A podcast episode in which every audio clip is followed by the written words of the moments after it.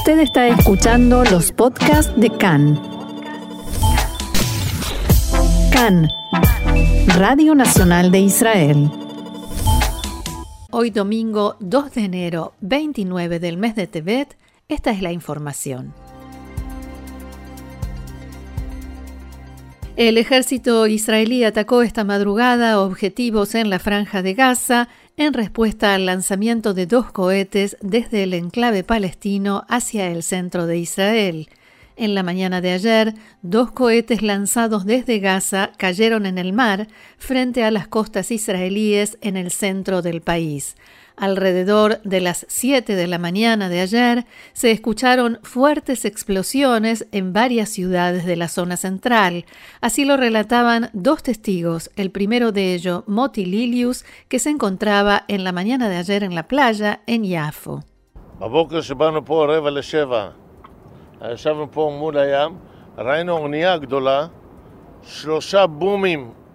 Esta mañana cuando llegamos a las 7 menos cuarto, estábamos sentados frente al mar. Vimos un barco grande, tres explosiones, booming dice, tres explosiones gigantescas, una tras otra, y humo negro. Eso, eso es lo que sucedió esta mañana. Después llegó la policía, bomberos y todo eso.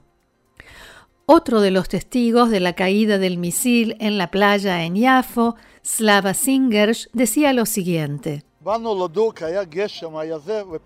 Vinimos a pescar, estaba lloviendo y de pronto explosiones encima de nuestras cabezas y ahí, ahí en el mar, un fuego enorme y humo.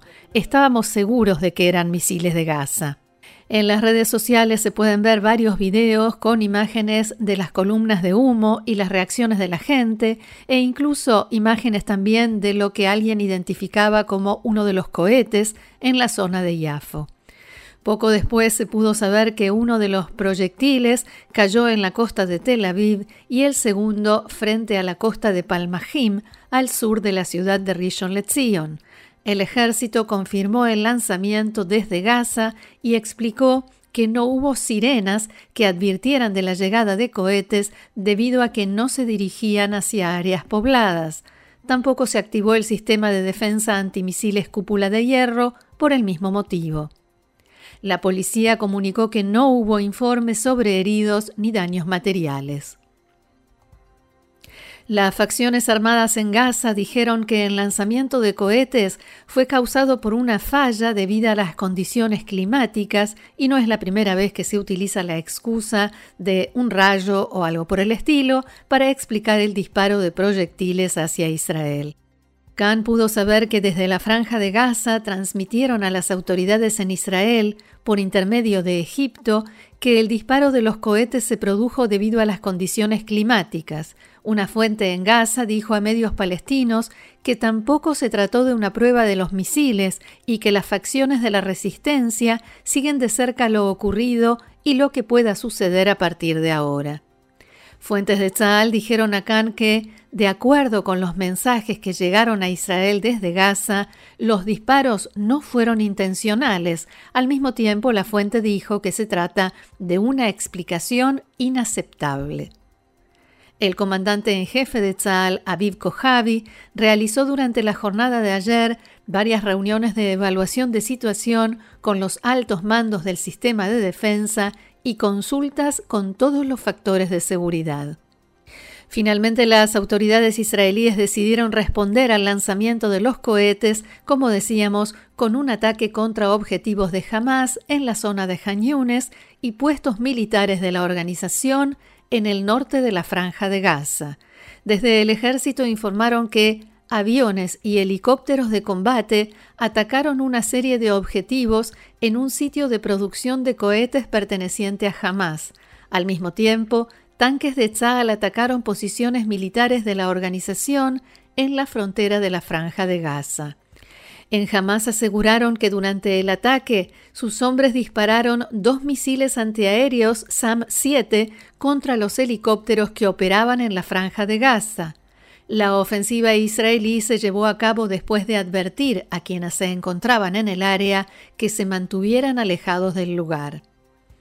A pesar de las explicaciones y los mensajes recibidos durante el fin de semana y de que en Israel se estima que el disparo de los misiles de ayer fue realizado por la Jihad Islámica, en Tzal insistieron en que jamás es responsable de lo que sucede en la franja de Gaza y debe asumir las consecuencias de los actos terroristas que se cometen allí además de los mensajes según los cuales el disparo de los cohetes se debió a una falla técnica provocada por el clima invernal, jamás también advirtió a través de Egipto que si Israel reaccionaba, como lo hizo finalmente mediante un ataque, habría una respuesta de la resistencia en Gaza.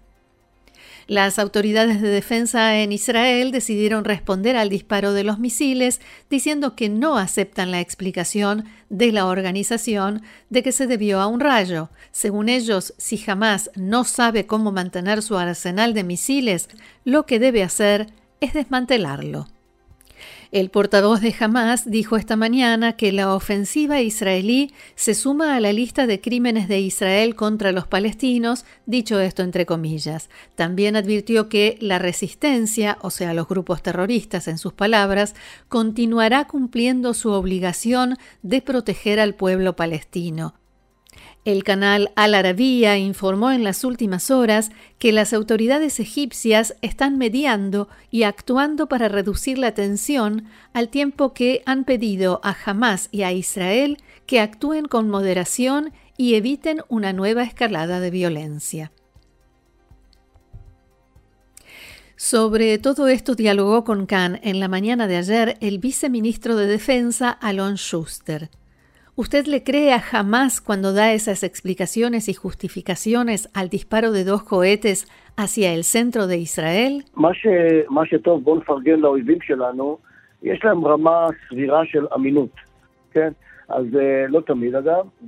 Nuestros enemigos tienen un nivel razonable de credibilidad, claro que no siempre, y no creo que en este momento tengan algún interés especial de meterse con nosotros. Nosotros nos preparamos, nos fortalecemos todo el tiempo. La franja de Gaza no está entre los peligros existenciales a los que nos enfrentamos, pero en el tercer o cuarto lugar le prestamos atención y ellos lo saben.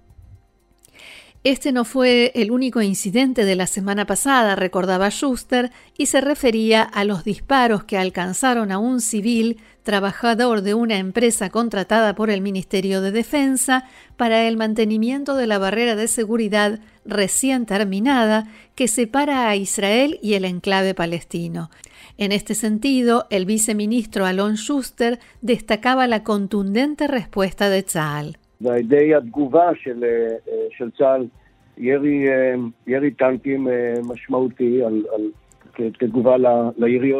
Y los ecos de la reacción israelí, disparos de artillería en respuesta a los disparos de un revólver. Eso es algo que dejó bien claro nuestra fuerza, nuestra determinación. Nosotros, por una parte, voy a decirlo de la forma más simple y más humana, sentimos pena por las personas que viven allí en la franja de Gaza, las condiciones económicas y las condiciones políticas en las que viven. Al mismo tiempo, no permitiremos que arruinen nuestra vida, desarrollo y creatividad en Sderot, en las poblaciones aledañas a la franja de Gaza y en general en todo el sur de Israel. Y realmente espero, por ellos y por supuesto que por nosotros, que calmen la situación y se permitan concentrarse en la reconstrucción. Al mismo tiempo, el viceministro recordó cuál es la condición de Israel para que esto suceda, el regreso de los dos civiles israelíes y de los cuerpos de los dos soldados retenidos por Hamas en la franja de Gaza. Anoche se dieron a conocer informes según los cuales la Jihad Islámica elevó su nivel de alerta desde las primeras horas de la tarde y evacuó sus bases en la franja de Gaza, en previsión de una respuesta de Israel después del disparo de los cohetes. El canal de televisión libanés Al Mayadin, con sede en Beirut, citó fuentes no identificadas según las cuales el brazo armado del grupo, la brigada Al-Quds, evacuó todas sus posiciones en Gaza y se estaba preparando para las próximas horas. Y la gran pregunta una vez más es si este incidente será el comienzo de una nueva escalada o incluso algo peor. Al respecto, el viceministro de Defensa decía.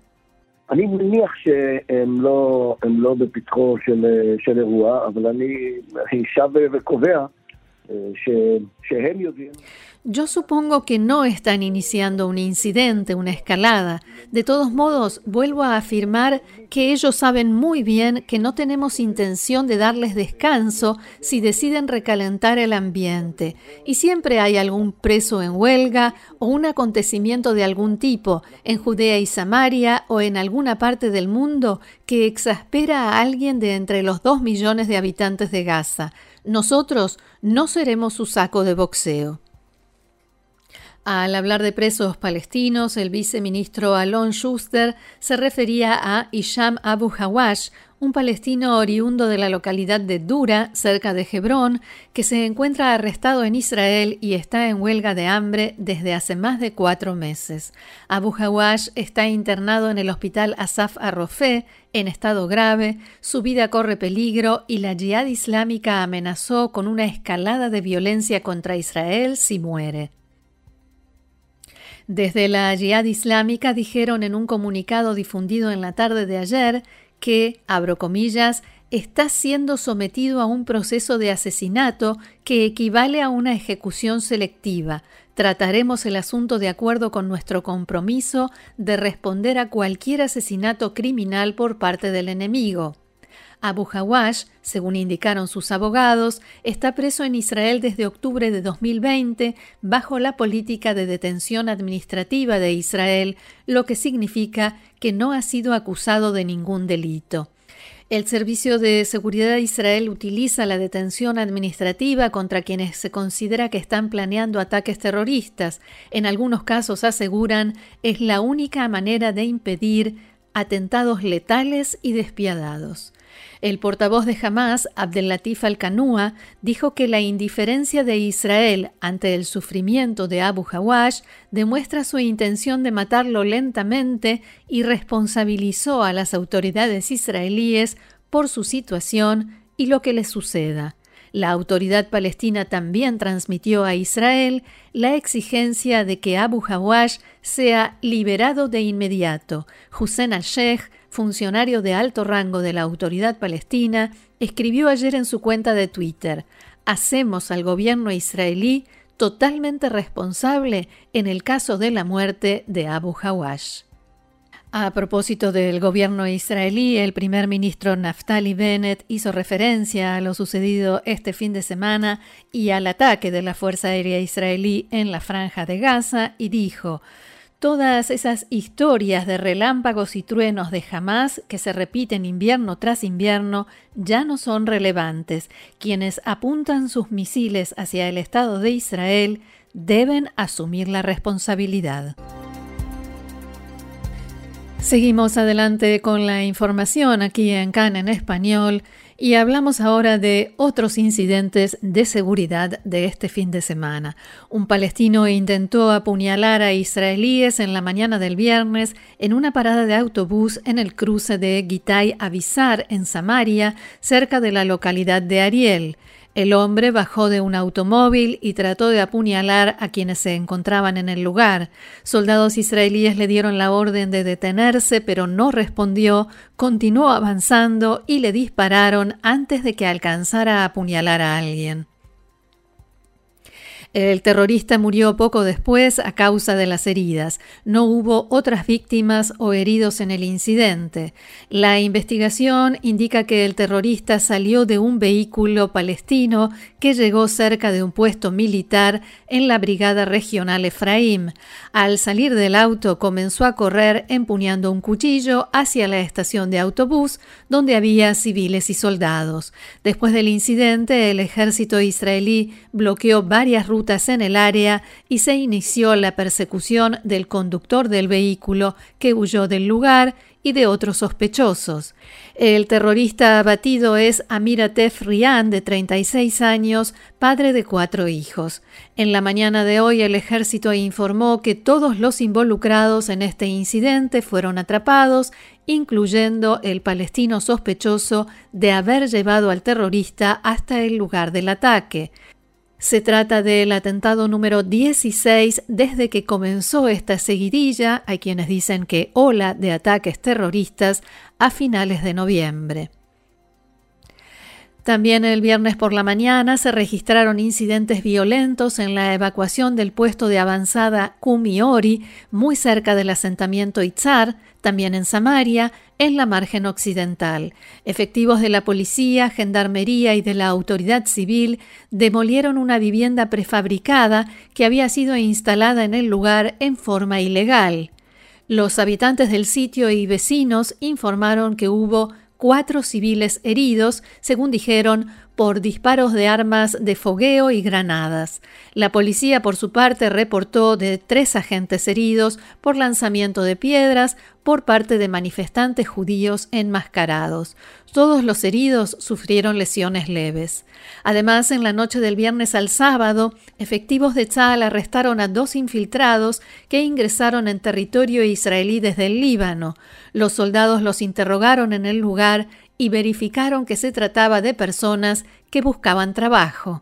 En la tarde de ayer, palestinos arrojaron piedras y botellas incendiarias contra efectivos de Tzal durante una patrulla de rutina. No hubo heridos. Los soldados respondieron utilizando medios de dispersión de manifestaciones.